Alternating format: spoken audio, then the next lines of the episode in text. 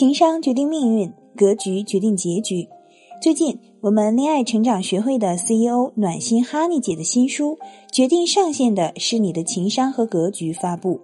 暖心哈尼姐长期关注女性成长与发展，致力于探索女性的自我完善与情绪管理，帮助众多女性重拾自我、魅力转身。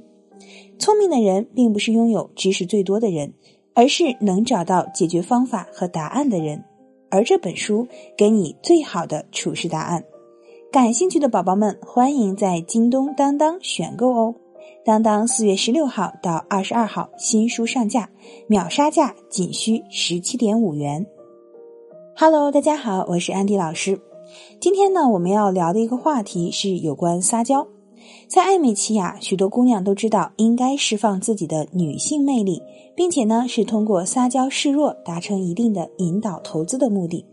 然而呢，有些女孩把握尺度不到位，就导致自己在男神心目中的印象分不升反减。今天我们要讨论的就是如何在暧昧期把握自己的撒娇尺度。说起来撒娇，你脑海中出现的第一个人物是谁呢？估计在亚洲文化下，很多人都会想到娃娃音的台湾第一美女林志玲，嗲嗲的声音，看到新奇的东西还会捂嘴惊叹道：“哇，超萌超可爱的！”只是很多姑娘会说：“咦，我可做不到，说不出来。”特别是呢，很多时候可能姑娘们看到一些奇怪的东西，就觉得我不想这么假的去称赞，顶多我会说：“艾玛。”啥玩意儿啊！吓死我了，亲爱的，就不说男生对于两种反应是什么态度，但是就你听到这两种表达，你认为哪一个会带给你柔软感，让你萌生保护欲呢？我们没有必要像林志玲那么说话，因为啊，安迪老师在去台湾之后才知道，基本上台湾人都是这样的说话方式和习惯，所以林志玲的嗲在大陆人看来不习惯。可是，在台湾其实是 OK 的，只要呢你的撒娇方式在你给人的预设范围和对方可接受的程度内有正确的释放，那么管他什么萌妹子还是女汉子，都能找到自己的撒娇方式。因此，我们就先来看一看撒娇如何结合自己原有的优势和人设。这里呢，先来看一个没有拿捏撒娇程度。给男人造成反感的错误示范。我的学员甜甜本身就很软萌，自己开了一个甜品店，说话的声音呢也是柔声细语，加上做甜品的职业原因，认识她的很多高富帅都是被她温柔柔软所吸引。只是甜甜的苦恼是，她知道如何撒娇，可是女生们会觉得甜甜太嗲太绿茶，而交往几任的男友。最后都会说甜甜没长大，粘人甩锅不会反思。甜甜听了就会哭，企图用哭让男人心疼。结果上个月男朋友拉黑了她，并且说了一句：“找你真是够了，你就是一个巨婴花瓶女，黏黏糊糊，没一点能力。要不是靠着你的脸到处行骗，你觉得能有什么？”甜甜呢，因为这句话直接气得住院了。他的问题就在于没有把握清楚自己的定位，认为撒娇卖萌一招鲜吃遍天，反正自己外形好，抛个媚眼能解决的事情就不动嘴，拉拉男生的衣角就能得到的礼物就不出钱，和男友意见不合才不要听男生讲道理呢，就要你亲亲抱抱举高高嘛。没错，这种方式的撒娇用一两次确实 OK，可总这么用。就像吃糖吃多了一样，腻得要死。特别是甜甜知道撒娇好用，于是不管自己合理不合理的要求，她都必须达成。达不成就是男生的错，就会威胁男生分手、拉黑、冷战。相信很多女孩听到这儿就会觉得：“哎呦，这种女生被分手是应该的。男生当初是怎么看上她的呀？”可这就说明，就算是如此低级的撒娇示范，对男生都是有用的。因为男人作为天生的猎手，看到香香软软的妹子，都忍不住有保护欲。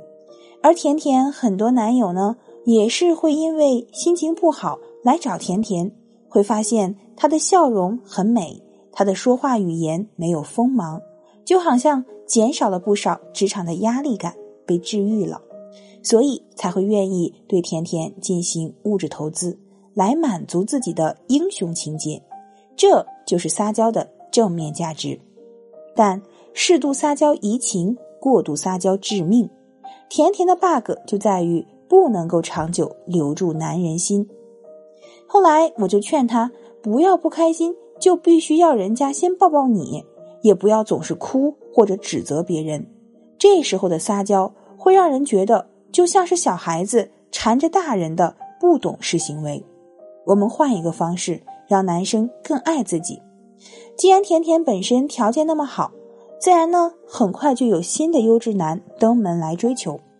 这一次，我除了让甜甜继续保持软萌的语气之外，也让他制造一点反差萌。比如，男生有一次是因为加班迟到了，按照以往呢，甜甜会说：“哼，我不管，你要补偿我，要给我买个包。”可是这一回呢，我告诉甜甜。你这么撒娇得来的礼物，是男生为了避免惩罚，并不那么心甘情愿的付出。他做的是为了逃避不舒服的事。